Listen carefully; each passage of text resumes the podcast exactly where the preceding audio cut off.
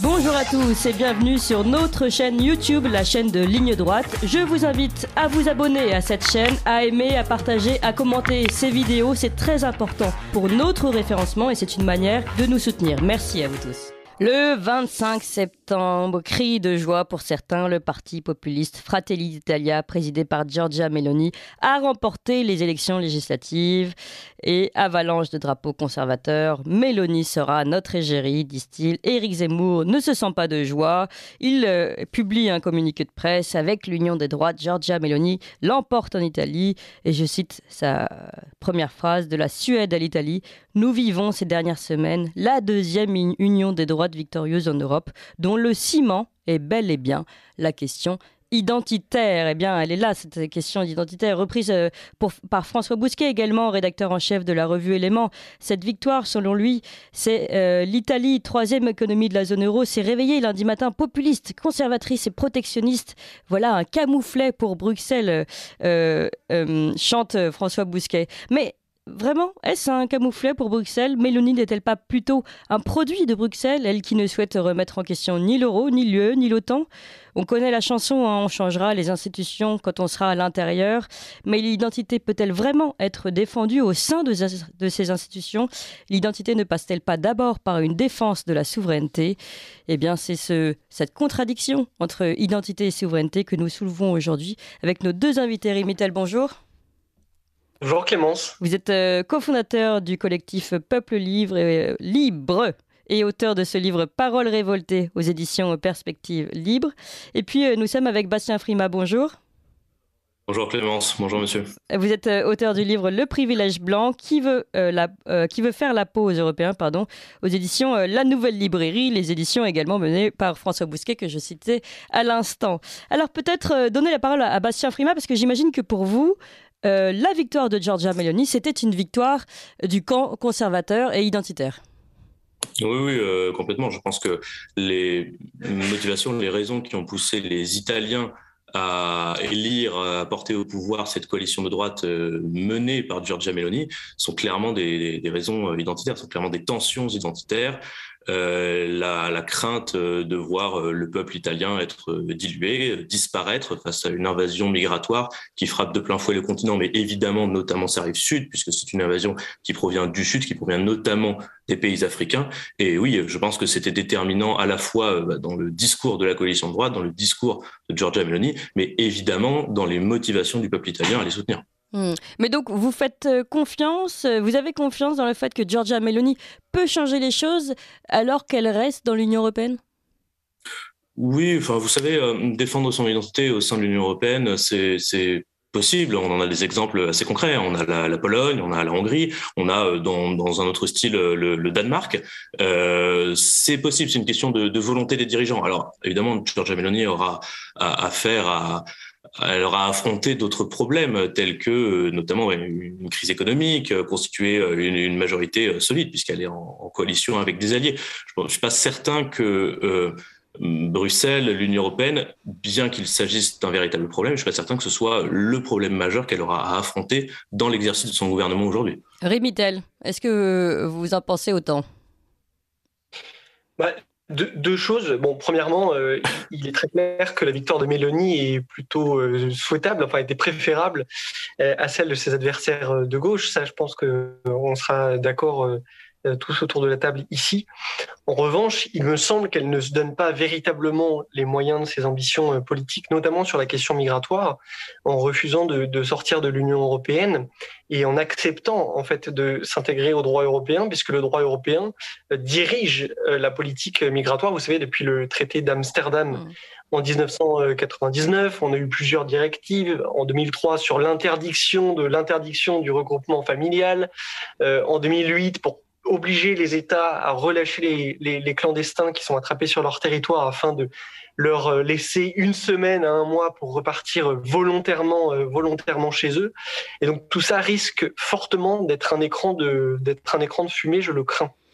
Et, euh, à, ce sujet, Bastien Frima, vous pensez finalement que vous, malgré le droit européen, on peut, c'est ce que vous disiez tout à l'heure, en donnant l'exemple de la Hongrie, on peut affirmer finalement son identité et la défense de ses frontières?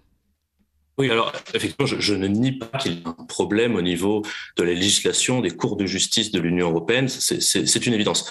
En revanche, euh, je crois que les nations, les peuples peuvent se défendre. Donc, j'ai cité euh, les exemples de, la Pologne, de la Hongrie, du Danemark. On peut prendre l'exemple de la Lituanie, euh, un des petits euh, pays baltes qu'on oublie un petit peu souvent. Lorsque la Lituanie a été soumise à une pression migratoire intense, il y a à peu près un an, sur le modèle de ce que la Turquie a fait subir à la Grèce, la Lituanie a immédiatement pris des mesures pour autoriser la détention pendant plusieurs euh, semaines des migrants interpellés en train de franchir sa frontière, jusqu'à ce qu'en fait euh, une détention euh, assez dure, jusqu'à ce que ces migrants acceptent de repartir vers la Biélorussie. Ensuite, elle a fait construire un mur à sa frontière avec la Biélorussie. La Lituanie peut se protéger. Bruxelles, les, les juges de la, la, Cour de justice ne lui ont rien dit. Mm. Euh, il y a d'ailleurs des, des, changements qui sont assez perceptibles aujourd'hui dans les arrêts de la, la CJUE, de la CEDH, à Ceuta et Melilla, dans les enclaves euh, espagnoles euh, au Maghreb, au Maroc.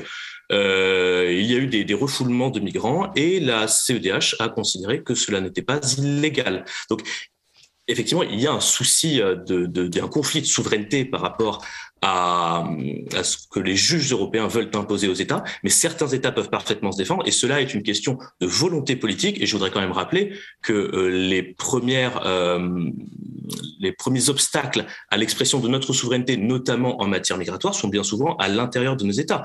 Euh, monsieur, je, je, me permets quand même de vous rappeler que euh, le Conseil constitutionnel en 2018 a consacré le caractère constitutionnel du principe de fraternité pour ne pas condamner Cédric Héroux qui faisait passer des migrants clandestins.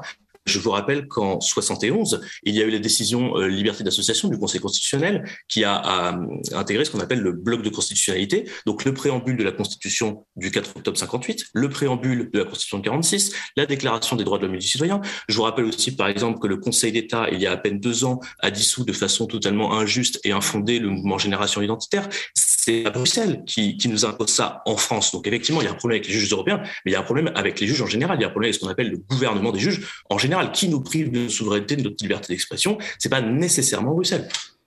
Rimitel, rapidement, parce qu'on va, on va partir sur le, le flash info, puisqu'il est presque 8 heures avec euh, Valentin Schirmer. Mais Rimitel, je vous donne un peu la, la, la parole. Alors, le, le, le Conseil d'État et le Conseil constitutionnel sont en France les ambassadeurs. Euh, de, de, des juges, des juges européens. Il y a ce dialogue des, juges bien connu avec cette euh, imbrication hein, de, du droit. Euh, je pense qu'évidemment, la volonté politique peut permettre à des, à des nations de se défendre, mais qu'on se défend d'autant mieux qu'on n'a pas les mains liées dans le dos.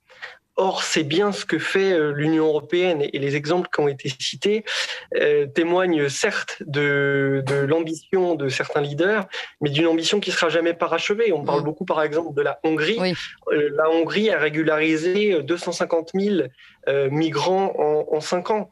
Et dans d'autres pays réputés conservateurs ou anti-immigration de l'Union européenne, alors on fait peut-être mieux qu'en France, c'est certain, mais c'est encore tout ça très très imparfait. Et ces pays ne pourraient pas, par exemple, mener des politiques de reconduction systématique aux frontières ou de contrôle tout simplement mmh. aux frontières. Mmh. Il faut rappeler que le, le traité de Rome hein, en 1957 interdit le contrôle euh, aux frontières internes de l'Union européenne, quelle que soit la nationalité des personnes qui viendraient à être euh, à être contrôlées. Mmh. donc moi je crois que on, on, peut avoir beaucoup de volonté euh, politique, mais que le meilleur moyen finalement pour se débarrasser de de l'immigration massive et, et d'autres problèmes, puisque l'Union européenne ne, pose pas simplement un problème en termes d'immigration, bah c'est de sortir, c'est de sortir de, de l'Union européenne pour retrouver pleinement le contrôle de notre frontière, ce qui est un, un, un acte de souveraineté, l'un des piliers de la souveraineté euh, nationale, et, et, et, rester au sein de l'Union, se battre au sein de l'Union. Moi, c'est des discours que j'ai beaucoup entendus. Je viens des Républicains où on disait mmh. en 2017 qu'on allait changer l'Union européenne de l'intérieur. Euh, quatre années plus tard, force est de constater que euh, ce enfin, le, le, résultat n'est évidemment pas n'est évidemment pas au rendez-vous. Oui. Et Rémital, Rémital, je vais vous redonner oui. la parole dans quelques instants. Il est 8h01 et c'est l'heure des informations avec Valentin Chamber. Ligne droite. Je suis pour, je la table ronde. Oui, on se pose cette question notamment avec euh, la grande victoire de Giorgia Meloni qui a été euh, célébrée dans tous les pays euh, d'Europe qui se disent, en tout cas dans tous les partis d'Europe qui se disent conservateurs, identitaires.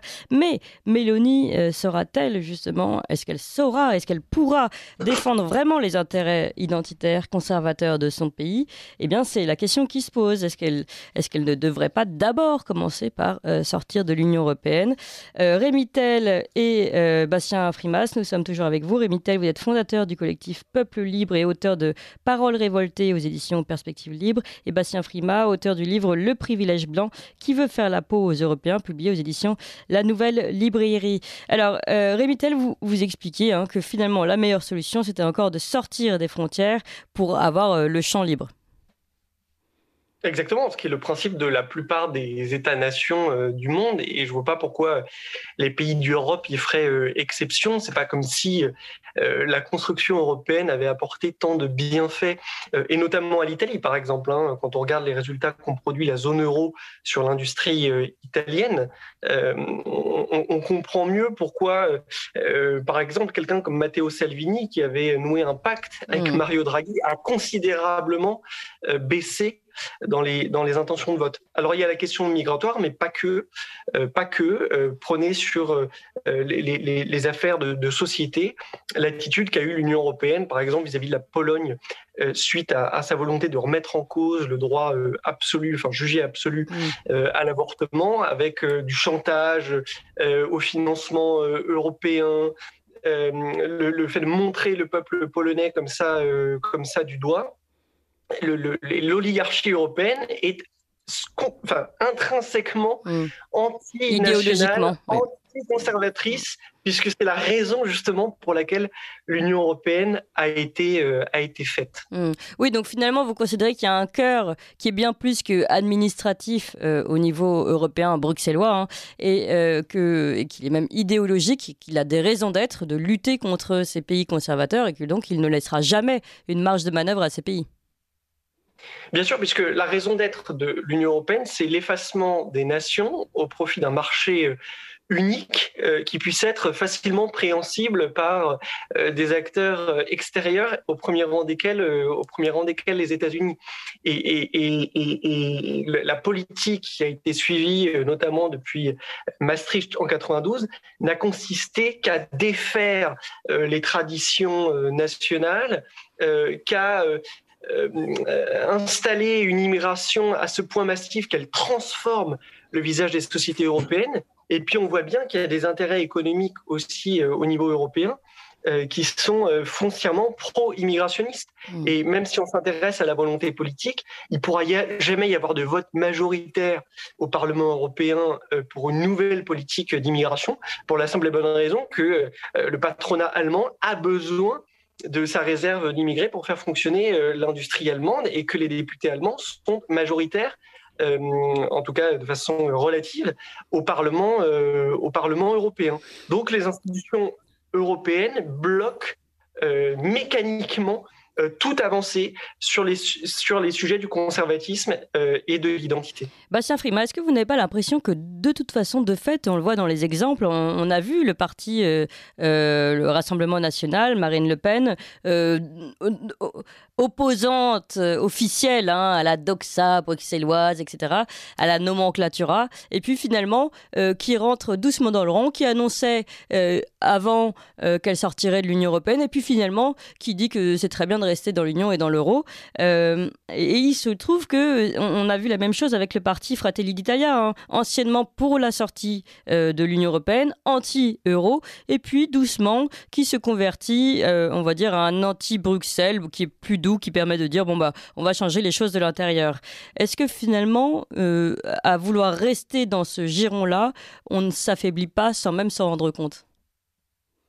Alors, je, suis un petit peu gêné parce que j'ai l'impression de me faire euh, d'être euh, le, défenseur de l'Union européenne, en tout cas que vous me demandez de tenir ses rôles, alors que en fait je partage quand même évidemment euh, beaucoup des, constats de, de Monsieur Tell. Euh, je, je, voudrais, euh, comme comme il s'était exprimé avant le bulletin, je voudrais répondre très très rapidement à trois des choses qu'il a évoquées. oui, le Conseil d'État et le Conseil constitutionnel sont souvent le, les porte-voix des décisions des juges européens, mais typiquement les exemples que j'ai pris, la liberté d'association 71 qui a donné le, bloc de constitutionnalité ou euh, le caractère de constitutionnalité du principe de fraternité avec euh, Cédric Héroux qui, euh, qui, consacre en fait le, droit des clandestins à pénétrer sur le sol, ça, c'est pas Bruxelles, ce sont les, les conseils d'État, conseil constitutionnel français. la Lituanie et l'Espagne, encore une fois, j'ai donné ces exemples parce qu'ils défendent leurs frontières et qu'ils empêchent d'entrer sur leur territoire. Ils font du refoulement, tout le monde le sait, personne ne l'appelle comme ça, mais ils le font. Encore une fois, euh, Bruxelles ferme euh, gentiment les yeux. Euh, les expulsions, l'Allemagne expulse plus que la France. La France a expulsé quelque chose comme 15 ou 20, 20 Algériens l'an dernier. C'est-à-dire qu'il y a avant tout un manque de volonté, un refus d'engager un bras de fer diplomatique économique et politique avec les pays de, de, départ de cette immigration euh, invasion. En fait, ce que je, je veux dire par là, c'est que mm. la, la, plus grande limite à notre souveraineté, c'est avant tout la lâcheté de nos propres dirigeants. Euh, Monsieur Tell, vous, vous prenez euh, l'exemple d'un vote au Parlement euh, européen en disant qu'il n'y aurait jamais de majorité puisque le patronat allemand a besoin de main d'œuvre immigrée. Et je, je vous rejoins, c'est vrai, c'est parfaitement assumé. Mais est-ce que vous pensez qu'il pourrait y avoir un jour un vote majoritaire à l'Assemblée nationale pour dire, eh bien, nous reprenons le contrôle de nos frontières, nous expulsons les clandestins, etc., etc. Bah, en l'occurrence, si on regarde la situation actuelle, on pourrait se dire, ça n'arrivera jamais. Moi, je vois pas pourquoi si ça n'arriverait, enfin, si c'est une éventualité possible en Italie, à l'Assemblée nationale, ça ne serait jamais une éventualité au Parlement européen. Au Parlement européen, vous savez, il y a 705 députés et les Allemands en représentent 92, je crois. Euh, et, parmi ces 92, il y a des députés de, de l'AFD, l'Alternative für Deutschland, c'est-à-dire qu'il y a des députés qui sont contre euh, cette immigration-invasion. Donc, on pourrait imaginer une majorité, aussi bien à l'Assemblée nationale, aussi bien dans nos parlements nationaux, ben, comme aujourd'hui à, la Caméra et au Sénato italien, euh, qu'au Parlement européen. Éventuellement, pourquoi pas bon, Encore une fois, je ne veux pas défendre l'Union européenne. Je, je, je, veux apporter un, un, petit peu de nuance simplement pour rappeler que souvent nos dirigeants se déchargent de leurs responsabilités et de leur lâcheté en favorisant les accusations à l'encontre de Bruxelles, qui sont la plupart du temps justifié, mais il n'y a pas que ça. Il y a aussi la lâcheté de nos propres dirigeants qui ont vu, et j'espère que Giorgia Meloni assumera de vouloir euh, ce bras de fer, assumera de vouloir défendre l'identité de son peuple. C'est pourquoi justement les Italiens la, portent aujourd'hui au pouvoir. Et je pense que, ben, encore une fois, les exemples que j'ai cités, en Hongrie, Pologne, Lituanie, la Grèce qui construit un mur à sa frontière, l'Espagne, l'Espagne socialiste, le Danemark socialiste, des pays sont parfaitement capables d'agir pour protéger leur identité. vous parlez de, des mœurs euh, conservatrices, du, conservatisme en général, mmh. du sociétal, euh, l'avortement. Eh bien, je suis navré de vous, vous détromper, mais les attaques de Bruxelles contre la Pologne, c'est parce que la Pologne a voulu réorganiser sa justice. Euh, ce n'est pas parce qu'elle maintient un droit restrictif euh, par rapport à l'avortement. Alors évidemment, il y a des enjeux politiques, c'est-à-dire que quand la Commission de Bruxelles attaque la Pologne euh, sur cette question de l'organisation de la justice, il y a aussi une volonté de la faire céder sur le sociétal. Mais en l'occurrence, les politiques de santé sont une compétence exclusive des États membres. C'est-à-dire que le Parlement européen enchaîne les résolutions pour condamner la législation sur l'avortement en Pologne, mais l'Union européenne n'a aucune prise juridiquement pour imposer la libéralisation de l'avortement Pologne. La Hongrie a voté encore très récemment une loi dite anti-pédophilie qui interdit notamment la propagande LGBT vis-à-vis des enfants dans les mmh. écoles, quelque chose qu'a proposé Éric Zemmour, par exemple. Eh bien, elle l'a fait et, Bruxelles n'a aucune prise parce que l'éducation est une compétence exclusive des États membres. Non, il me semble que justement Ursula von der Leyen avait annoncé des sanctions sur cette question-là, euh, au moins euh, indirectes, euh, en bloquant certains fonds, etc., sur la question de, la communication LGBT c'est pour d'autres raisons. Euh, en fait, ils, utilisent oui, ils instrumentalisent d'autres raisons pour essayer de faire céder. Mais dans les faits, ni la Pologne ni la Hongrie ne cèdent. Hum. Oui, ça c'est sûr. Il suffit, de refuser de céder. Alors, il y, a une petite différence peut-être aussi, c'est que l'Italie, pour revenir sur notre premier exemple italien, c'est que l'Italie est, très très endettée. Donc, elle, est peut-être aussi plus, plus, pieds et mains liés euh, par euh, la BCE que, que les autres, euh, Rémitel. Oui, mais ah. Juste pour, euh, pour répondre sur les points qui viennent euh, mm. d'être euh, évoqués par M. Frimas, concernant la santé, vous savez que depuis la crise sanitaire, il y a quand même eu une, une, bataille menée par la Commission pour s'emparer de la santé des Européens et, des sujets liés à la santé qui effectivement relevait jusqu'ici des, des, États membres. Et donc, on peut très bien imaginer que demain, des politiques de prévention sur la sexualité, etc., liées à tous les sujets qu'on a évoqués, soient prises en charge par la Commission européenne avec l'idéologie que, que, que l'on sait. Euh, deuxièmement, j'accorde bien volontiers à, Bastien Frimas que le que le que l'idéologie pro-immigrationniste euh, ne sévit pas qu'au niveau européen, ça c'est très clair. Euh, nous avons aussi nos travers et il y a cette défausse dont, dont il a parlé. En même temps, il ne faut pas non plus nier le l'impact qu'a le, fait européen sur la sociologie politique française, puisqu'on sait très bien qu'aujourd'hui, au sein des partis de gouvernement français, euh, vous avez des représentants euh, qui ont été triés, présélectionnés pour être adaptés justement à ce moule européen. Et donc, c'est pas un hasard si on retrouve aussi cette continuité entre euh, l'idéologie portée au niveau des institutions européennes et l'idéologie euh, française. De plus, euh, ça fait quand même une deuxième, euh, une deuxième barrière à surmonter. Si on n'en avait qu'une seule, c'est-à-dire le combat national, ce serait beaucoup plus facile de pouvoir organiser la, victoire de nos idées que le combat national plus le combat au niveau européen. Et enfin, sur les, sur les exemples qui ont été rappelés, je ne nie pas la bonne volonté politique des, des, des, des leaders en question, mais il ne s'agit que de changements aux marges c'est-à-dire que sur l'essentiel, euh, l'alignement reste complet avec la politique euh, immigrationniste de Bruxelles, pas euh, par faute de, de, de, de, de manque d'ambition, mais tout simplement parce que le droit européen ne le permet pas. Alors on fait des coups médiatiques, on, organise le scandale parfois volontairement pour consolider les opinions publiques, mais encore une fois, Victor Orban, par exemple, qui fait figure d'exemple sur cette question de l'immigration, Victor Orban a légalisé, a régularisé pardon, 250 000 clandestins en cinq ans dans un pays, la Hongrie, qui compte beaucoup moins d'habitants que la France. Mmh. alors, oui, alors allez-y, Bastien Frima.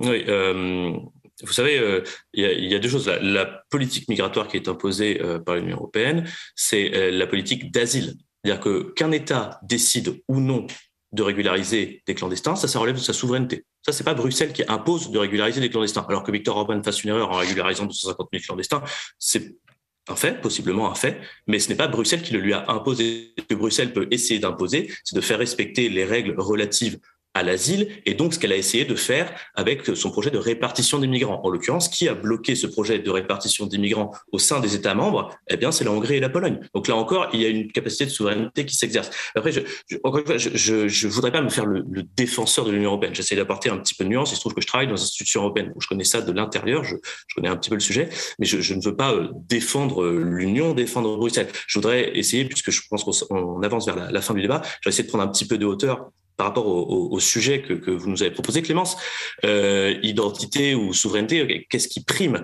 euh, Pour moi, l'identité, c'est le caractère qui fonde le peuple, qui lui permet de se définir, de se penser en tant que peuple, en tant que communauté politique et historique, c'est-à-dire de se reconnaître à la fois un passé commun et de se vouloir un avenir partagé. Euh, pour qu'une communauté politique cherche à exister et à faire valoir sa souveraineté, il faut bien qu'elle existe, qu'elle considère d'abord avoir quelque chose de commun à défendre, puisque s'il n'y a, pas de a pas de commun, il n'y a par définition pas de communauté. Euh, on, peut prendre des, exemples historiques, on peut prendre celui de la Pologne. Par exemple, la Pologne a souvent, régulièrement été euh, bah, un, royaume euh, tout à fait puissant, mais aussi dominé, écrasé par ses voisins. Et pourtant, l'identité polonaise a survécu malgré une privation totale de souveraineté pendant des siècles et des siècles. C'est-à-dire que c'est bien l'identité qui permet à un peuple de s'affirmer, de survivre et de, de surgir. Alors effectivement, il y a la, question migratoire, euh, c'est le, lien entre bah, euh, la, souveraineté, la, police, la cité, l'action politique et l'ethnos. C'est-à-dire qu'à partir du moment où le peuple change, évidemment, la question de la souveraineté est remise en jeu. Mais encore une fois, je, pense que le plus important, c'est la souveraineté, puisque sans souveraineté, il ne peut y avoir une identité, mais l'inverse euh, n'est pas forcément vrai. Et en l'occurrence, certains pays défendent très bien leur identité nationale. Je, sais qu'il y a des, corsets juridiques. Je pense que nous pouvons euh, les, forcer à changer. Je pense qu'il faut les, remettre en cause, mais que ce qui prime, c'est de défendre son identité. Certains pays le font, d'autres ne le font pas. Et là, je vous rejoins, euh, Monsieur Tell, c'est parce qu'effectivement, il y a une homogénéité de pensée libérale entre nous nos dirigeants d'Europe de l'Ouest et les dirigeants de la Commission européenne, mais simplement parce qu'ils sont formés, comme vous le disiez, dans le même moule. Certains dirigeants comme Viktor Orban, comme les dirigeants polonais, comme les dirigeants lituaniens, et j'espère, j'espère que Giorgia Meloni préféreront toujours défendre l'identité de leur peuple malgré les difficultés liées à la souveraineté juridique par rapport au traité européen. Hmm. Alors, Bastien Freeman, juste une petite précision. Je pense qu'à un moment donné, vous avez fait un lapsus peut-être révélateur, parce que ah, vous avez dit l'essentiel pour moi est d'abord la souveraineté euh, euh, pour l'identité. non, non, bien sûr, l'essentiel est, l'identité, puisque sans identité, il n'y a pas de souveraineté, tandis que sans souveraineté, il peut y avoir une identité. Voilà, bah c'est là, on va, on va se tourner vers Rémi Tel sur cette question, on va dire presque euh, philosophique. Euh, est-ce qu'il est que, est que il ne faut pas d'abord une volonté nationale identitaire, euh, une identité pour assumer sa souveraineté?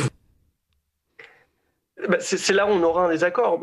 autant sur les objectifs, on se rejoint complètement sur la défense de l'identité, mais je crois que la défense de l'identité, elle ne peut se faire qu'au niveau national, parce que l'identité européenne, ce serait quoi? Est-ce que c'est une ethnie? euh, vous savez que sur le continent européen, il y a des Celtes, il y a des Slaves, euh, il y a des Latins, euh, il y a les peuples germains. Est-ce que ce seraient des racines culturelles identiques?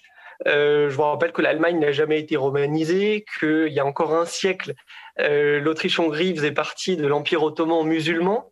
Euh, une religion, le christianisme, on voit la façon dont les institutions européennes aujourd'hui abandonnent l'Arménie, première euh, nation chrétienne. Et donc, en fait, moi, je crains que la défense de l'identité au niveau européen, ce ne soit que la défense d'une forme de blancheur, quoi, parce que c'est le seul véritable fil rouge.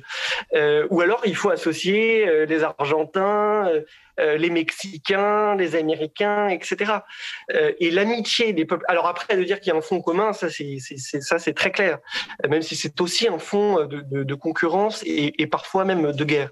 Mais en tout cas, je pense pas que l'amitié des peuples européens et leur collaboration doivent nécessairement passer par euh, leur enchaînement les uns aux autres. Voilà, c'est pas ça de c'est pas ça de l'amitié. un, détail, je vais, vous répondre, mais un, détail, vous dites que l'Allemagne n'a jamais été romanisée. Je vous rappelle quand même que pendant mille ans, l'Allemagne a été le cœur du Saint-Empire romain germanique. il, y a, clairement, il y a clairement une, influence. Mais pas l'Empire romain, vous le savez très bien. non, mais ils ont, ils ont, ils ont adopté. Bah, euh, si, c'était la, continuité, c'était la continuité de l'Empire romain, comme l'Empire byzantin était la continuité. Mais comme Charlemagne a ramassé euh, le sceptre et la potestas euh, de, de l'Empire romain, qui a ensuite été transféré au Saint-Empire romain germanique. C'est-à-dire que l'Allemagne a été romanisée. Bon, écoutez ces détails, mais l'Allemagne a été en partie romanisée, notamment parce qu'ils ont accepté l'esprit juridique de Rome et en ont récupéré des, des, des, éléments culturels fondamentaux. Mais alors, pour, pour vous répondre quant à, à l'identité européenne, l'identité est, est nécessairement euh, pluriel, c'est-à-dire que c'est, sont des couches d'identité. Moi, par exemple, je suis à la fois euh, normand, français et européen. C'est-à-dire que j'ai mon identité, ma patrie euh, charnelle, ma patrie locale, mon identité locale, mon identité nationale avec mon, roman historique, avec ma langue, avec des, des référents culturels. Mais ces référents culturels sont en partie, en très large partie, partagés au sein des pays de civilisation européenne. C'est-à-dire que nous avons en partage cette identité plurimillénaire européenne qui est fondée à la fois sur Rome, sur Athènes et euh, sur Jérusalem, euh, je, enfin sur, sur le, le, christianisme, je veux dire.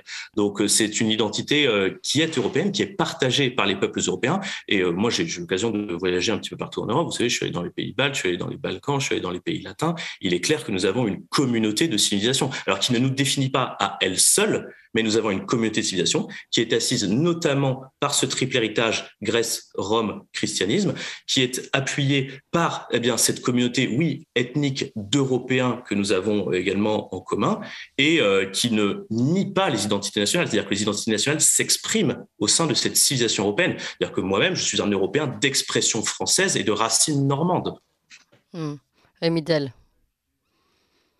Non, alors moi je maintiens que euh, s'il y a un fonds commun évidemment à l'Europe qui euh, intègre en partie euh, la, conflictualité d'ailleurs, il n'y a pas d'ethnie européenne, il n'y a pas de racines culturelles identiques à l'ensemble des pays d'Europe et même pas au niveau, au niveau religieux et que quand bien même ce serait le cas, cela ne nous, contraindrait pas à être euh, enchaînés euh, les uns aux autres euh, à, des fins, à des fins politiques. Rémi si, on revient, si, on, si on revient dans le, dans le concret, finalement, quand, quand Georgia Meloni dit qu'elle est, qu'elle est anti-Bruxelles, ça, ça, résout aussi un petit peu la, contradiction. finalement, elle dit, comme, comme, comme le disait le général de Gaulle, hein, je suis pour, pour l'Europe des nations. Bon, alors concrètement, c'est pas le cas, elle n'est pas encore dans l'Europe des nations. Mais est-ce qu'elle peut tendre vers cela?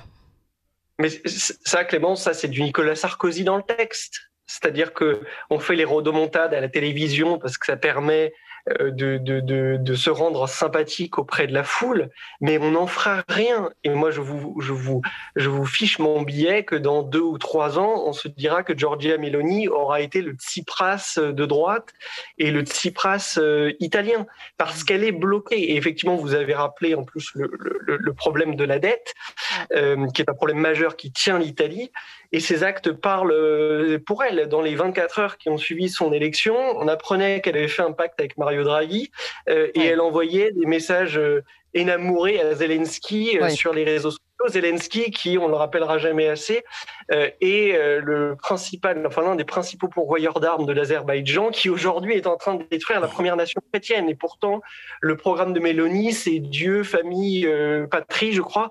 voilà, donc tout ça est une contradiction totale dans le texte. On peut continuer à perdre dix ans, à s'entretenir d'illusions, à se dire qu'on va mm. créer l'Union européenne de l'intérieur, etc.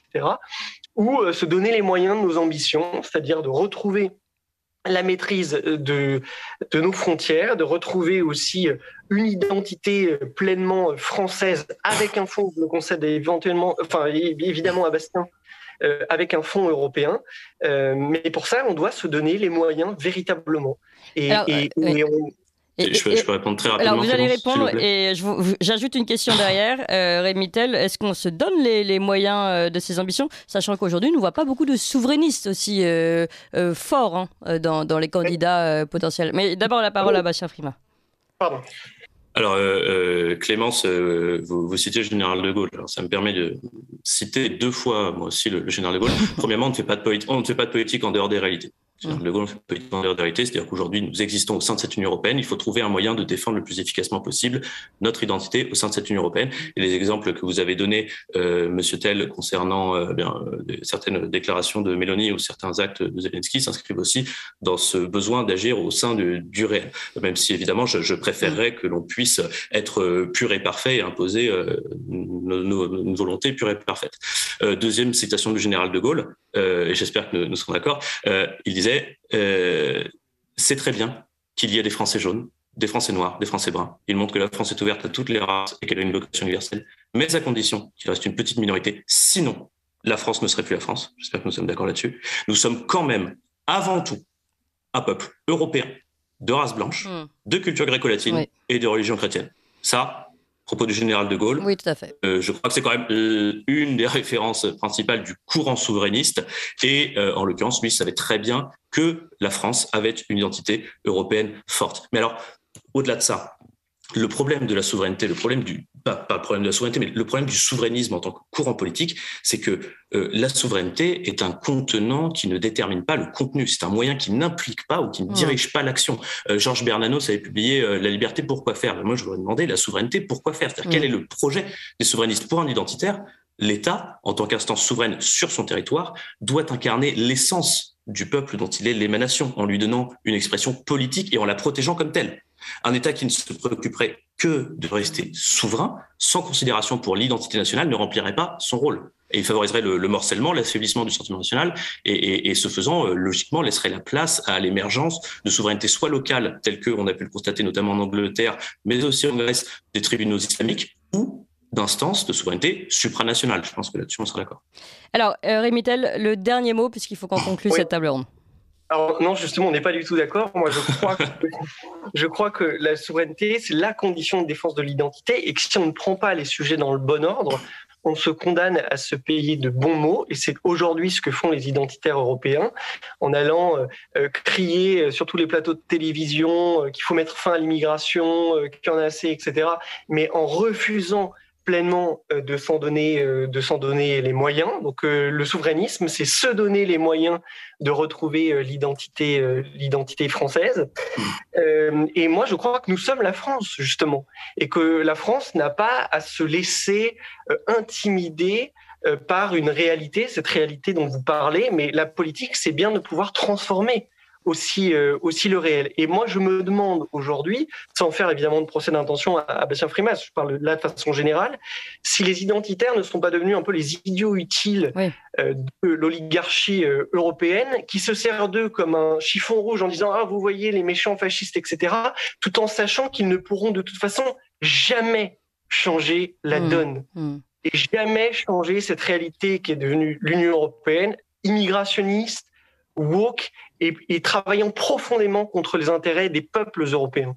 Bah, je, je, je, suis obligé, de vous laisser un petit peu de je, reprends, je reprends juste un, un, exemple que j'ai pris en tout début d'émission, c'est-à-dire que la Pologne, au cours de son histoire euh, millénaire, a été dominée, écrasée pendant des siècles et privée de sa souveraineté. Elle est restée la nation polonaise parce qu'elle a su préserver son identité. Et je pense que c'est aujourd'hui le combat que nous devons mener. Encore une fois, je ne me fais pas l'avocat de l'Union européenne. J'essaie d'apporter un petit peu de nuance, mais euh, je, je suis euh, absolument convaincu, et je pense que l'histoire le démontre, que l'identité prime totalement la souveraineté, puisque sans souveraineté, on peut conserver son identité. Sans identité, notamment à cause de l'immigration, invasion, sans identité, la souveraineté n'existe plus puisqu'il n'y a plus de nation, il n'y a plus de peuple. Voilà, donc là-dessus, on ne vous mettra pas d'accord, mais on a bien compris qu'il y avait malgré tout un, fond hein, d'accord euh, Rémi Tell et Bastien Frima. Rémi Tell, je rappelle que vous êtes euh, fondateur du collectif Peuple Libre, euh, auteur de Paroles révoltées aux éditions Perspectives Libres, et Bastien Frima, auteur de ce livre Le privilège blanc qui veut faire la peau aux Européens, c'est aux éditions La Nouvelle Librairie. Oui. Et porte-parole de l'Institut Iliade et porte-parole de l'Institut Iliad. Oui, tout à fait.